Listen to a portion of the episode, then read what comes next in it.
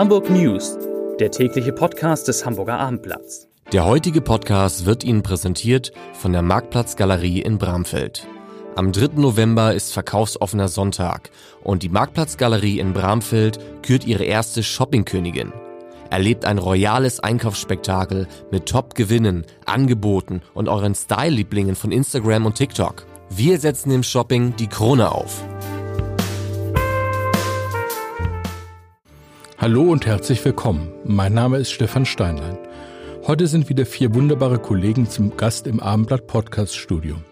In den Gesprächen mit ihnen geht es um den Wiederaufbau der 1938 zerstörten und 1939 abgerissenen Synagoge im Univiertel, um die Kandidatenaufschwung der SPD für die Bürgerschaftswahl im Februar, um eine außergewöhnliche Rückrufaktion von VW und um das Krimi-Festival, das in der kommenden Woche startet. Doch zunächst, wie üblich, drei Nachrichten aus Hamburg. Die erste. 50 Feuerwehrleute aus der Stadt und 50 Feuerwehrleute aus Schleswig-Holstein haben in der vergangenen Nacht ein Großfeuer auf dem Hamburger Golfclub Wendlohe gelöscht. Das liegt, äh, der Golfclub liegt zwischen Schnelsen und Bönningstedt an unmittelbar an der Landesgrenze.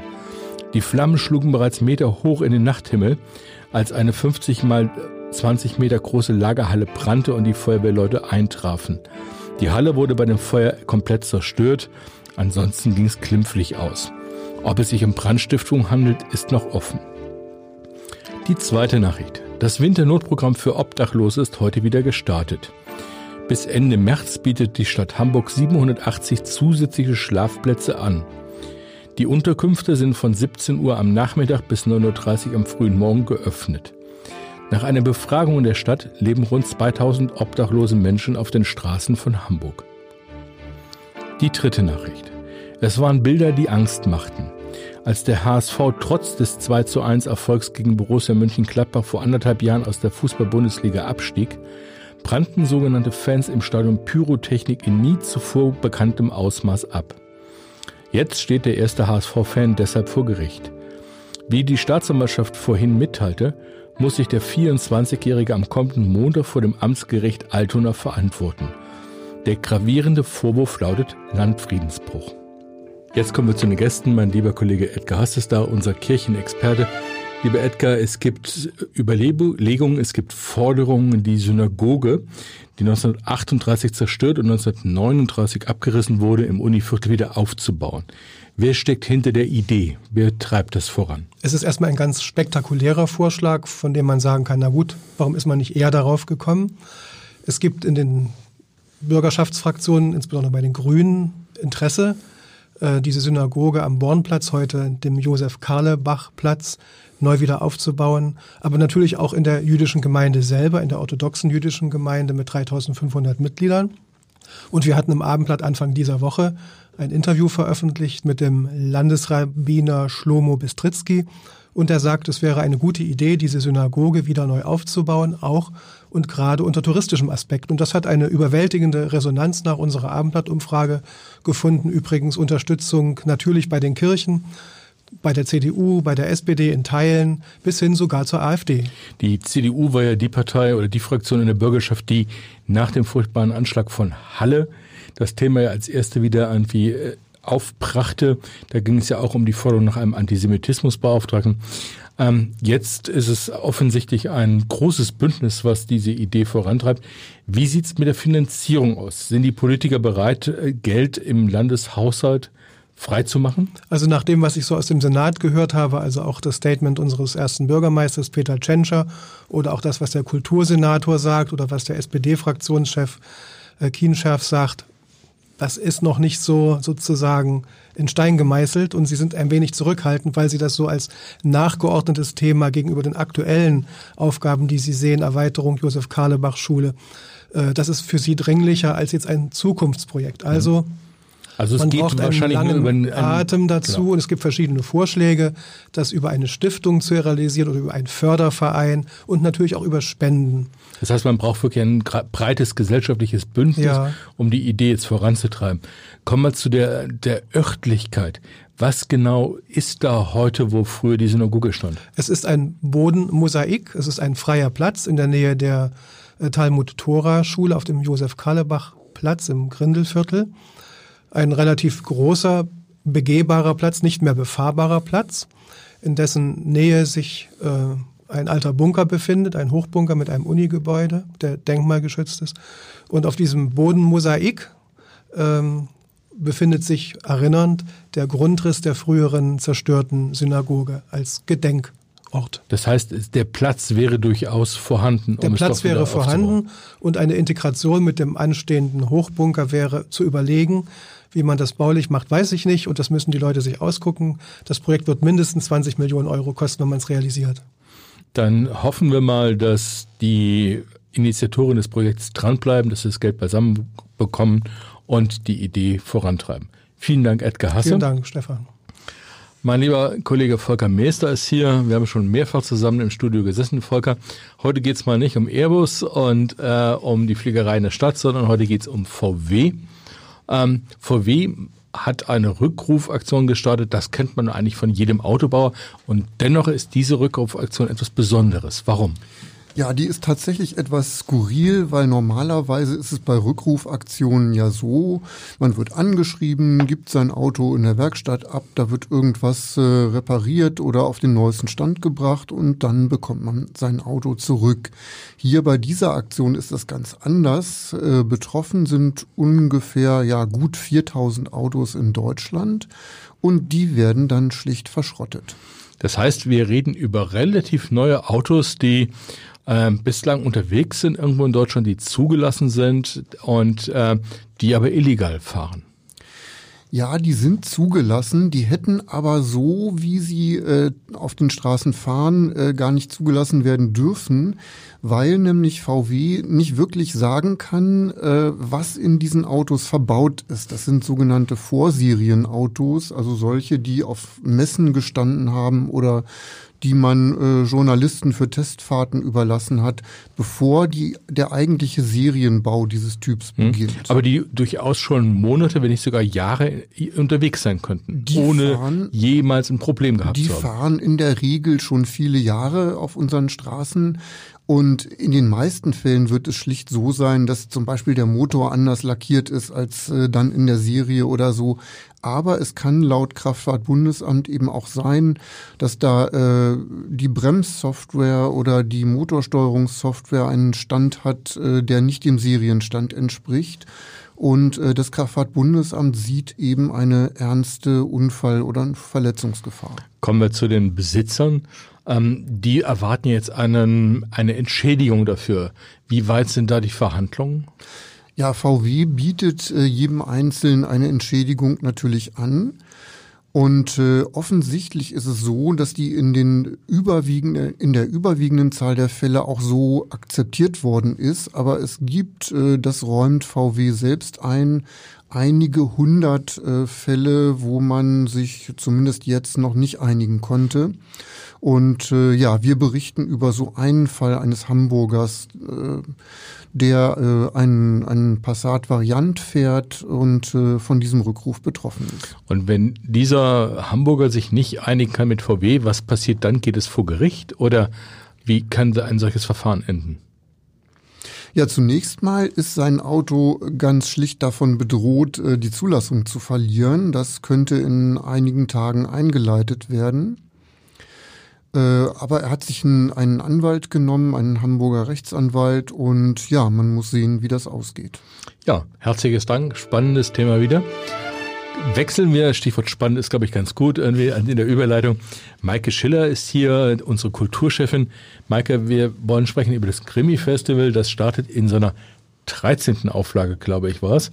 Genau. Ähm, ja, was werden die Krimi-Fans in diesem Jahr erwarten können? Was bekommen sie geboten? Genau, es ist das 13. Krimi-Festival. Das startet am nächsten Dienstag. Da ist die große Eröffnung mit Simon Beckett und Musik von Salut Salon. Und dann geht's weiter über Mittwoch ähm, bis zum Wochenende der nächsten Woche. Und es gibt wie immer ein ganz ähm, vielseitiges Programm. Also es gibt jede Menge Namen, die man kennt, die kommen. Also Ingrid Noll ist zum Beispiel da. Ähm, Friedrich Annie ist da, Frederick Forsyth, der große Thriller-Autor, ist da. Ähm, gibt aber auch Familientage oder ein Familienangebot. Ähm, es gibt so ein Live-Hörspiel für die Familie.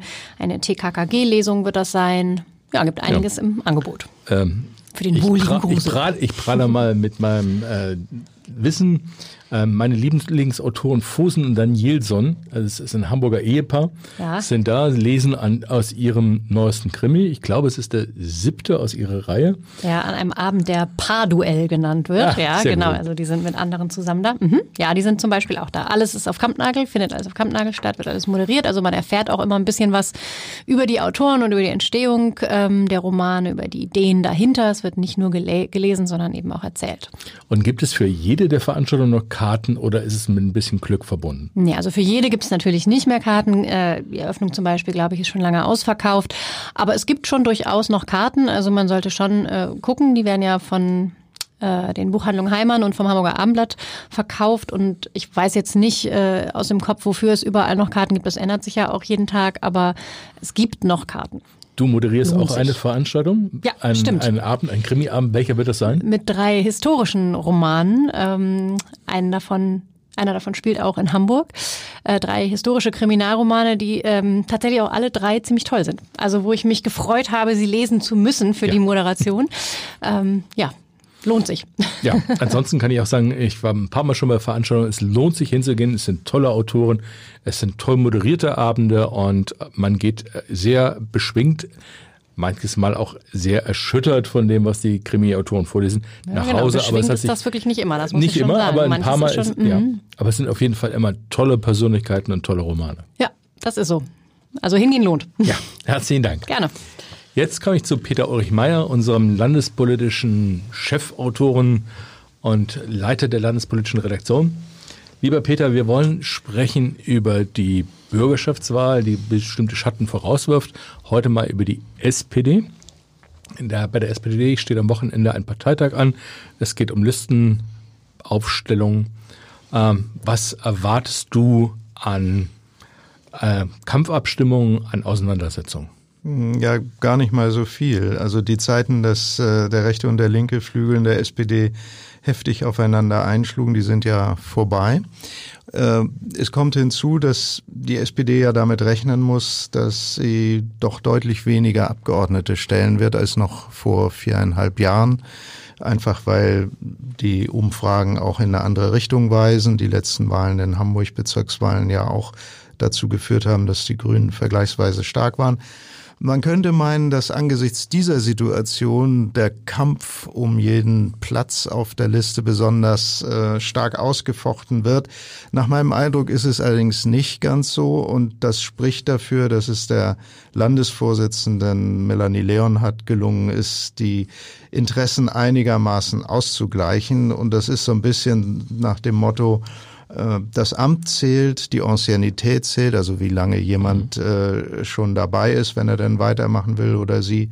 Und natürlich auch das Standing an der Basis, also im Kreisverband oder Ortsverband.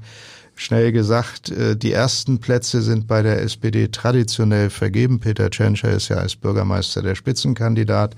Auf Platz zwei wird vorgeschlagen Carola Veit, die Bürgerschaftspräsidentin. Also nicht Frau Leonhardt als Parteichefin. Nicht Frau Leonhardt, sondern Carola Veit als Bürgerschaftspräsidentin. SPD ist ja eine staatstragende Partei, da geht's ganz protokollarisch. Ähm, und dann kommt auf Platz drei der Fraktionsvorsitzende Dirk Kienschaff und dann erst die Landesvorsitzende Melanie Leonhardt. Das heißt aber, auf Platz zwei und drei äh, ist gleich mal der Kreisverband Mitte gut vertreten. Das, das hast du sofort erkannt, so ist es. Und Markus Schreiber, auch ein Mitte, äh, Sozialdemokrat, folgt schon auf Platz sieben. Also äh, die Mitte Sozialdemokraten sind relativ gut bedient. Ich wollte auf zwei Sachen hinweisen, die mm, sozusagen überraschend oder neu sind. Das eine betrifft Carsten Broster, den Kultursenator. Mhm. Ich hatte neulich schon mal darüber geschrieben, dass es in der Tat Bestrebungen gibt, ähm, ihm einen relativ guten Platz auf der Liste zu geben, weil man das Interesse hat, äh, ihn auf jeden Fall ähm, auch in der Bürgerschaft zu haben, falls er nicht Senator bleibt. Das ist ja immer die Frage. Und dabei. auf welchem Platz? 19 ist er jetzt. Das ist, sagen wir mal, kein ganz so herausgehobener Platz mehr. War nicht drin. Offensichtlich, man muss sehen, die Kreisverbände verteidigen ihre Plätze immer äh, sehr stark. Andererseits das Hamburger Wahlrecht wird es auch ermöglichen, dass äh, möglicherweise Carsten Bross da eben über die Personen stimmen, weil er relativ bekannt ist, gewählt wird.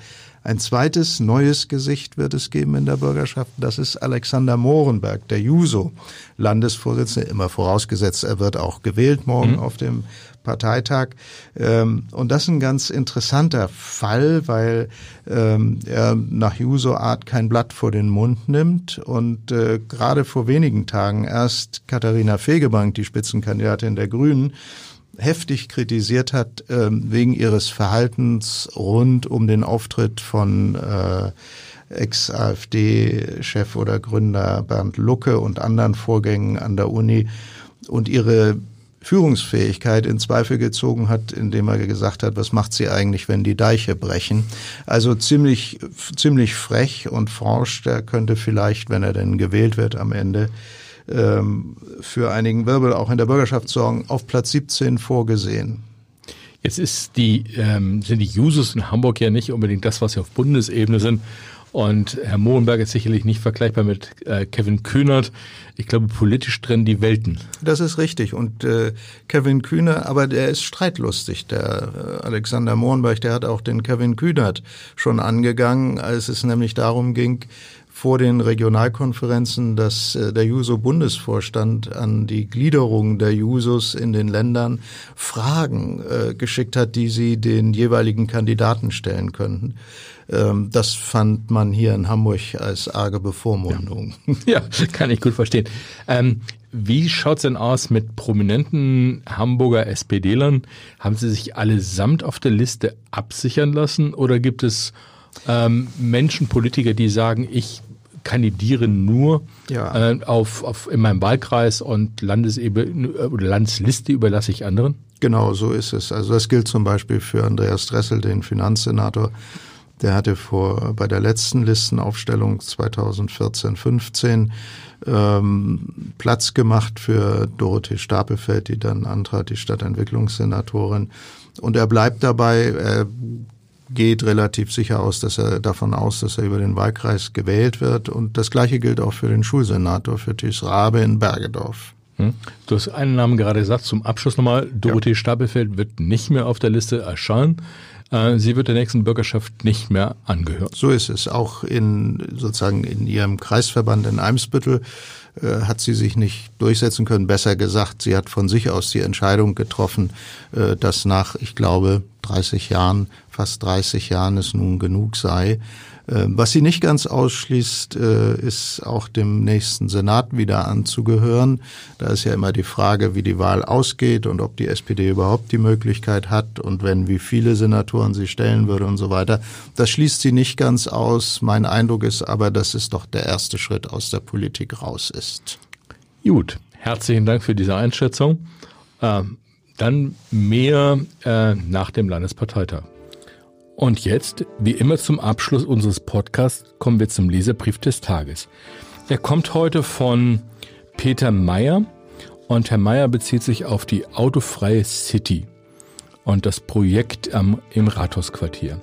Herr Meyer schreibt, bitte die Kirche im Dorf lassen. Im Rathausquartier handelt es sich lediglich um eine kurze Straße, die komplett als Fußgängerzone eingerichtet war und die angrenzenden Stichstraßen sind auch nicht lang. Flächenmäßig ist das nicht vergleichbar mit Ottensen, geschweige denn mit der gesamten City. Autofahrer konnten hier problemlos in der Umgebung Platz finden.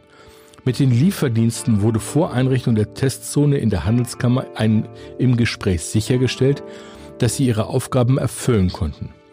Ganz anders als übrigens in Ottensen. Vom positiven Rathausquartiertest jetzt eine autofreie City zu proklamieren, wäre aber töricht, schreibt Peter Meyer. Damit verabschiede ich mich für heute und ins Wochenende. Herzliche Grüße, Stefan Steinlein.